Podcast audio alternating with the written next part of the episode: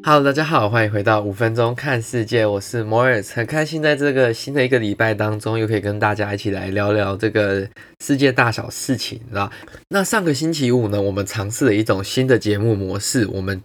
尝试了一个比较像是对谈型的对话式的节目。那每一集呢，就会邀请不同的来宾，或者是同一位来宾呢，来进行一些。主题呀、或者是时事的讨论。那如果大家觉得这个模式还不错的话，欢迎大家多多留言，或者是多多留一些 feedbacks。那也欢迎各位来这个 social media 上面追踪。那我想说，今天是回到上班上工的第一天，我们就不要讲那么严肃、那么令人费神的东西。我们今天就来聊聊看无人商店。那我不知道大家有没有去过这个各种不同的无人商店嘛？台湾其实慢慢有一些。就是类似无人商店的这种机器啊，跟空间或者是店面开始在出现，包括 Seven Eleven 啊、家乐福或者是其他零售品牌，慢慢也在开始尝试不同种类跟不同方式的零售模式啦。那台湾的无人商店呢，其实也没有到非常无人，那也没有到非常的人性化。那我不知道大家有没有去过像统一超商的这个 X Store 呢？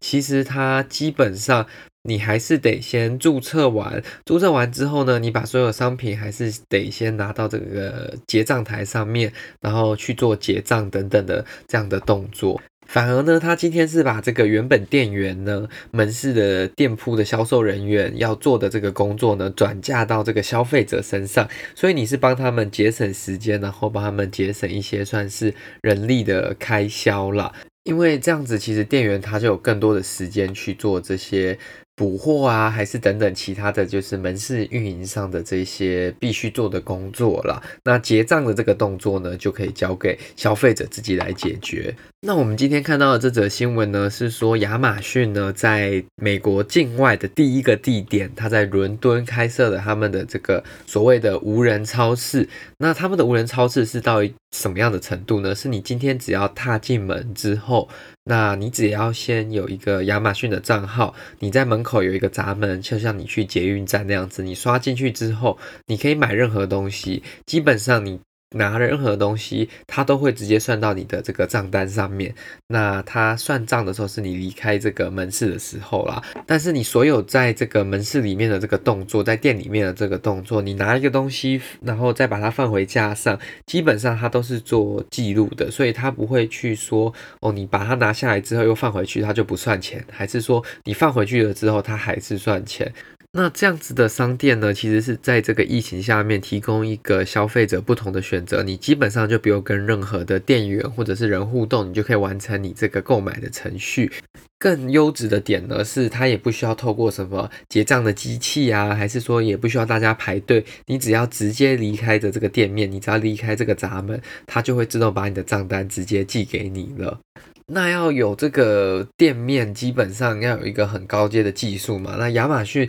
最不缺的就是这些比较高端的技术嘛，因为他们其实已经花很久的时间在做，不管是 artificial intelligence AI 啊，还是像是 cloud computing 云端计算，然后 machine learning，然后物流管理。以及各种不同的，像是电脑视觉、深度学习、感应器连接，各种不同的这种电脑技术，把它合在这个商店里面。但其实呢，每一个商店呢，应该说这种无人的商店都很仰赖像感应器啊，以及像摄像头这种东西去做影像的捕捉，因为你没有捕捉影像，电脑就没办法去做分析嘛。这也导致说很多的这种社会运动团体，他们就是说进到这种店面，其实你的隐私跟你的人权是被做很大的打折的啦，因为你的所有摄像头，基本上你所有的动作都会被这些记录下来。你买什么东西，你犹豫什么，你看了什么东西，你眼神往左边飘，右边飘，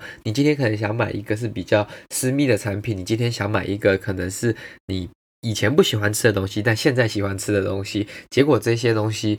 ，Amazon 呢，或者是说背后的公司，他们都知道。但是毕竟要不要踏入这个店面，是一个你自己拥有选择的嘛，所以我个人是认为说这个问题没有那么大，因为你如果要享受一些科技的便利，相对来说你一定有一些东西是要 give up、要 sacrifice、要牺牲的，那隐私就是其中一种嘛。这就很像在中国所谓的这个健康码，你如果要通行无阻的话，你就是必须要放弃自己部分的隐私，那你到各个地方才能通行。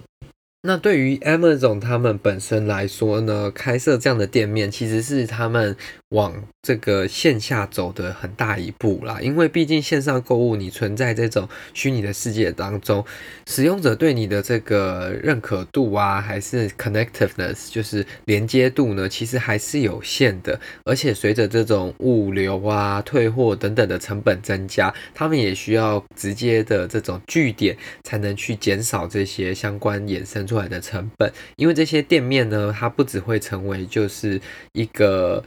基本的零售据点，它也能拿来当做一个取货跟退货的地方。那对于 Amazon 来说，第一个，它的物流成本会降低。对于消费者来说，你也不用去特别去把它包装啊，然后再把它封起来啊，然后等那个物流司机来把它送回去，你就只要把它带去这个店里面，你就可以直接退货了。那你同时间你还可以去享受这个无人商店的消费模式，那非常快速也非常方便啊。因为我自己本身有去过在西雅图的这个 Amazon 的无人超市，你真的是不用就是拿任何信用卡啊、现金。等等的，那你也不用特别去等待他结账，还是说等待他去 process 你今天购物的过程。你基本上你从门口走进去之后，你就拿了你今天想买的东西，像是巧克力呀。糖果啊，等等，你拿了之后，你就直接从门口走出去，那基本上你就会在一个小时以内啦。我通常是一个小时以内就会收到他的账单。那收到账单之后，你也不用特别做什么，因为他钱已经扣了嘛。那基本上你今天的这个消费就已经算是结束完成了。这就跟你去一般这种传统商店上面的经验跟。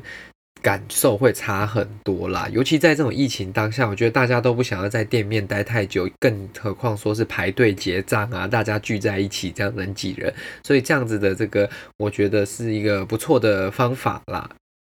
那其实无人商店呢，它的发展还有很多的可能性呢。亚马逊是把它做成一个比较领先的 model。那我相信，其实台湾也有非常多的这种新创以及科技厂商，我们其实是可以做得更完善的，因为我们有一个非常良好的 supply chain，那也有一个比较稳定的治安跟社会环境啊。但是文化上呢，台湾人就是习惯有这种店员啊，还是大家彼此之间很热情的招待。跟